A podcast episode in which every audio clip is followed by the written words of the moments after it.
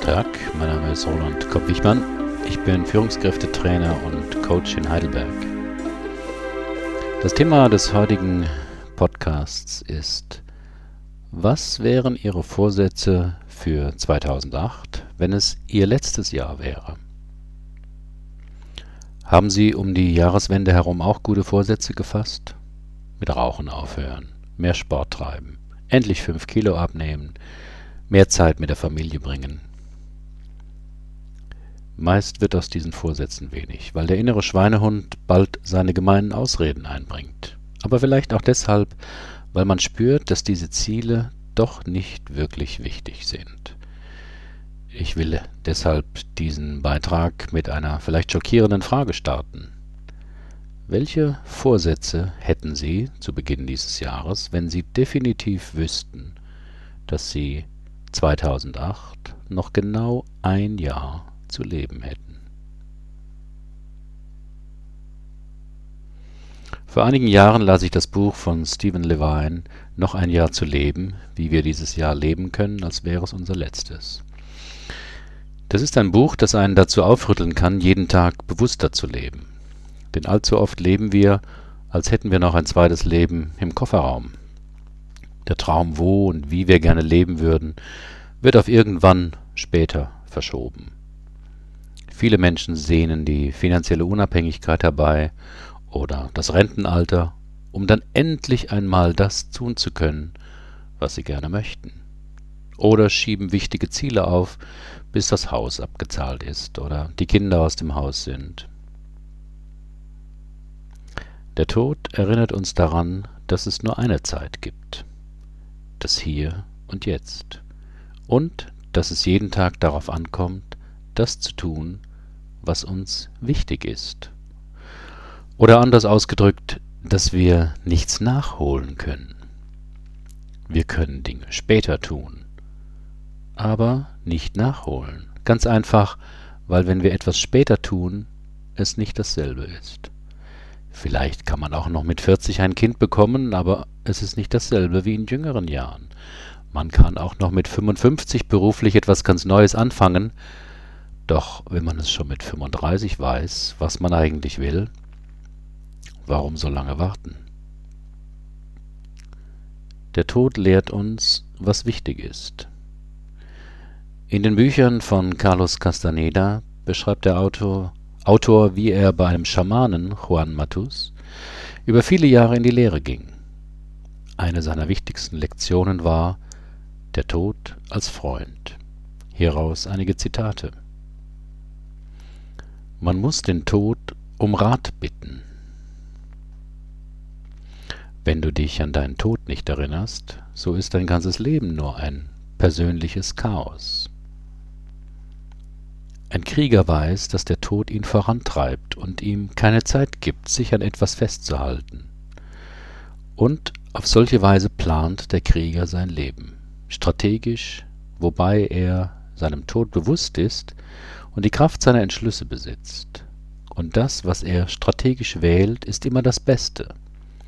Deshalb erfüllt er alles mit Geschmack und leidenschaftlicher Effektivität. Ohne Begreifen des Todes ist alles üblich, trivial. Du hast wenig Zeit und es bleibt gar keine Zeit für den Unsinn übrig. Ein wundervoller Zustand. Ich würde sagen, dass das Beste, wofür wir fähig sind, dann gezeigt wird, wenn wir in die Enge getrieben sind, wenn wir das Schwert über unserem Kopf empfinden. Ich persönlich wollte nicht, dass es anders wäre. Ende der Zitate aus Carlos Castaneda. Der Tod lehrt uns, was dringend ist.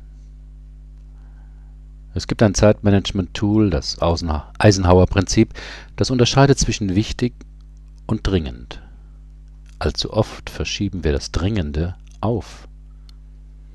Das mache ich morgen, nächste Woche, wenn ich mal Zeit habe. Aber was wäre noch für Sie wichtig, wenn es kein Morgen gäbe? Krebskranke, mit denen ich gearbeitet habe, schilderten mir übereinstimmend diese Erfahrung, dass sie plötzlich wussten, was zählt, was wirklich wichtig ist und was Ablenkung und Zeitverschwendung ist. Der Tod schenkt Zeit. Je mehr wir den Tod verdrängen und uns somit der Illusion hingeben, unsterblich zu sein, umso gehetzter kann unser Leben werden, weil es immer mehr Dinge zu erledigen gibt, die auf der To-Do-Liste stehen. Doch das Leben ist fast immer zu kurz, alles zu erledigen. Das Leben soll ja auch nicht erledigt werden, sondern hoffentlich gelebt werden. Doch wie macht man das? Wenn wir den Tod als Freund betrachten, fällt schnell die Hektik ab, da wir realisieren, dass ohnehin nicht genug Zeit bleibt, alles zu erledigen. Aber noch genug Zeit, das zu tun, was uns persönlich wichtig ist. Der Tod macht dankbar. Oft schätzen wir etwas erst dann, wenn wir es verloren haben. Wer je einen Bandscheibenvorfall oder eine andere schmerzhafte Erkrankung hatte, weiß, wie gut es sich anfühlen kann, einen Körper ohne Schmerzen zu haben. Wer gewöhnt ist, fast immer nur Auto zu fahren, kann entdecken, wie erfrischend und befriedigend ein Spaziergang an der frischen Luft sein kann. Wenn wir den Tod als Freund betrachten, fällt schnell die Hektik ab. Also, was wäre wichtig für Sie, wenn Sie 2008 nur noch ein Jahr zu leben hätten? Welche andere Richtung würden Sie Ihrem Leben geben wollen?